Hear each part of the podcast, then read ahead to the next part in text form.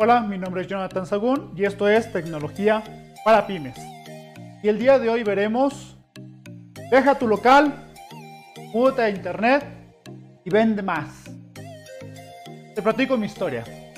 Bueno, básicamente lo que quiero narrarte el día de hoy es nada más una breve historia muy resumida de cómo es que llegué a este mundo de las ventas por internet y sobre todo los puntos claves que me hicieron ver ciertas cosas donde dije realmente la venta por internet es lo que sigue. No hay vuelta de hojas. Rápidamente, te empiezo a explicar dónde empieza todo. Yo soy un apasionado de tecnología desde los 12 años. Ensamblé mi primera computadora a los 15 años y entré a la universidad y allí me puse dentro de la incubadora de empresas, en este caso del ITESO, en el cual me enseñó todas las bases de cómo se crea un negocio y todo ese tipo de cosas. Lo cierto es que de lo que te dicen ahí a lo que realmente es, pues no es real. A tal punto de que primero empecé en un tianguis, literalmente, junto con un amigo vendiendo y después me independicé en el sentido de que yo me puse a vender solo y me puse en otro, en otro tianguis un poquito más nice, le dicen el tianguis del sol. Y ese tianguis tiene una estructura distinta a los tianguis tradicionales ya que este, hay locales que son hechos con lámina de metal y que incluso tienen iluminación y demás de manera, pues, son, son locales a cierto punto. No todo el tianguis, pero una parte de ellos sí. Y yo era de los pocos que tenía, este, cosa, cortina de acero, ¿no? ya empezaba a estructurarse un negocio y sobre todo es ahí donde empecé a tener contacto con gente que me decía literalmente, prefiero venirte a ti y contigo y venirte a pagar porque me expliques algo en mi celular o algo en mi computadora, a seguir rogando a un chamaquito que es mi hijo que no me quiere enseñar cómo puedo hacer ciertas cosas, ¿no? Y es ahí donde empiezo a identificar un tipo de necesidad dentro de la gente que este, quiero cubrir precisamente, que es precisamente a un tipo de persona que considero que son expertos en tecnología, pero no por eso no, quieren, no es que no quieran saber, simplemente no hay nadie que les quiera enseñar realmente a esa gente de forma, pues bien, ¿no? Y de ahí me brinco a lo que es la Plaza de Tecnología, tengo mi, mi primer local, digamos, más en forma, esto fue en el 2011 y empiezo a ver la forma de cómo se hacen los negocios en este tipo de lugares me rompe por completo lo que me enseñaron en la universidad y empezó a entender que realmente los negocios no es como te los dicen en, la carrera, ni mucho menos en las universidades, en una incubadora de empresas, ¿no? Para empezar, la gente que está ahí no tenía negocios, pero se supuestamente eran expertos y maestros en respecto a temas de negocios. Ah, pero bueno, el asunto está en que llega un punto donde hago un video mostrando un producto y de pronto, a los seis meses después de que saco este video, el video llega a un millón de visitas y me doy cuenta porque empiezo a tener muchas ventas a través de Mercado Libre. Y no entendía por qué hasta que descubro que era este video que tenía link de Mercado Libre y la gente empezó a comprarme. Y es algo que de pronto me agarra pues completamente desprevenido. No me imaginaba que tuviera ese éxito ni mucho menos que pudiera tener tal venta que competía e incluso superó en muchas ocasiones a la venta del local, de lo que yo vendía físicamente.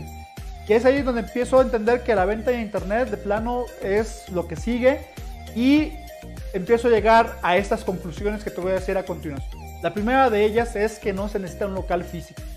En la Plaza de Tecnología, estos locales que son de 2x2, eh, yo estaba en tercer piso y me cobraban cuando me salí en el 2017 12 mil pesos por 2 metros cuadrados.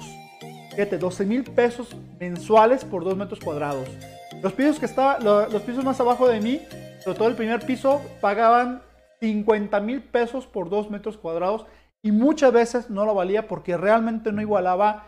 Apenas sacábamos a veces la renta, otro día me hacía mucho mejor y, nos sacábamos una ganancia bastante decente, pero era bastante fluctuante y eso no me condonaba por para nada el, asunto de que si me iba mal por alguna circunstancia donde una vez, por ejemplo, cerraban la plaza por porque hubo una manifestación en la que se puso violenta y nos dejaron sin vender una semana. y los, dueños de los locales no nos condonaron la renta, nos siguieron cobrando igual como si hubiéramos abierto. Y ese tipo de detalles son los que de pronto decidí que no, no iba a permitir seguir ahí en función de ese tipo de cosas y más viendo que estaba vendiendo bien por internet. Entonces, actualmente ese dinero de renta lo uso para recibir cientos de mensajes al día de gente solicitando mi producto. Estos son los mensajes del día de hoy en los cuales me preguntaban de mi producto y les, les estuve contestando todos ellos, ¿no? La verdad es que aquí gasto muchísimo menos incluso de la renta de la que pagaba ya. Y es algo que la verdad es una diferencia significativa, muy muy grande. Otro punto importante es que entendí que no era necesario invertir en producto. Es bien curioso porque ahora resulta que tengo proveedores que me surten en menos de 24 horas, donde literalmente el cliente me paga y yo le hablo al proveedor y el proveedor se lo manda. Y estamos hablando que eso es un modelo de negocios que se maneja en internet mucho que se llama dropshipping.